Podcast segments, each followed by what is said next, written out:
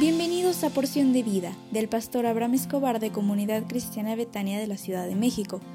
Prepárate porque hoy recibirás un mensaje para ti. Din don dan. Buenos días. Qué alegría es que al despertar puedas disfrutar de un nuevo día como el mejor regalo que Dios tiene para ti. Hoy quiero platicar contigo el poder de la oración consiste en si dos se pusieren de acuerdo. Es difícil reunir en un solo paquete todo lo que la Biblia dice sobre la oración. Gran parte de la instrucción que hallamos en el Nuevo Testamento acerca de la oración nos llega a través de una forma literaria conocida como aforismo, que es una afirmación breve y concisa de un principio general. Jesús dijo, si dos de ustedes se ponen de acuerdo aquí, en la tierra, con respecto a cualquier cosa que pidan, mi Padre que está en el cielo lo hará. Esto tiene una larga historia de requisitos en la tradición del Antiguo Testamento acerca de ponerse de acuerdo sobre algún asunto. Sin embargo, a primera vista una lectura sencilla de la escritura te hará pensar que todo lo que tienes que hacer es encontrar a otra persona que esté de acuerdo con lo que tú hayas dicho y la Biblia dice que será hecho. ¿A cuántos de nosotros nos gustaría ver la cura de un cáncer? O que todas las guerras del mundo se acabaran para siempre. O que un enfermo de los ojos, de los pulmones del riñón, pudiera ser sanado.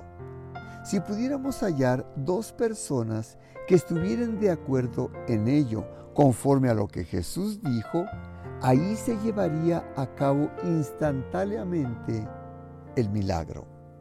Obviamente, esto no lo quiso decir así el Señor Jesús, cuando podemos estar categóricamente, absolutamente seguros de que vamos a obtener lo que pedimos. Creo que hay ocasiones en las que Dios efectivamente establece promesas de manera categórica. Por ejemplo, se nos dice que si confesamos nuestros pecados, Dios es fiel y justo para perdonar nuestros pecados y limpiarnos de toda maldad. Creo que la escritura deja en claro que cuando una persona se arrepiente de su pecado, viene ante Dios con un espíritu sincero de contrición y confiesa y reconoce ese pecado ante Él, esa persona puede creer con absoluta certeza que su oración será escuchada y contestada en el momento. En otro pasaje, cuando Jesús nos anima a orar, dice, ustedes no tienen por qué no piden.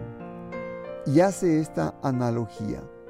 Ustedes, los que son padres, si sus hijos les piden un pedazo de pan, ¿acaso les darán en su lugar una piedra? ¿O si sus hijos les piden un pescado, les darán una serpiente?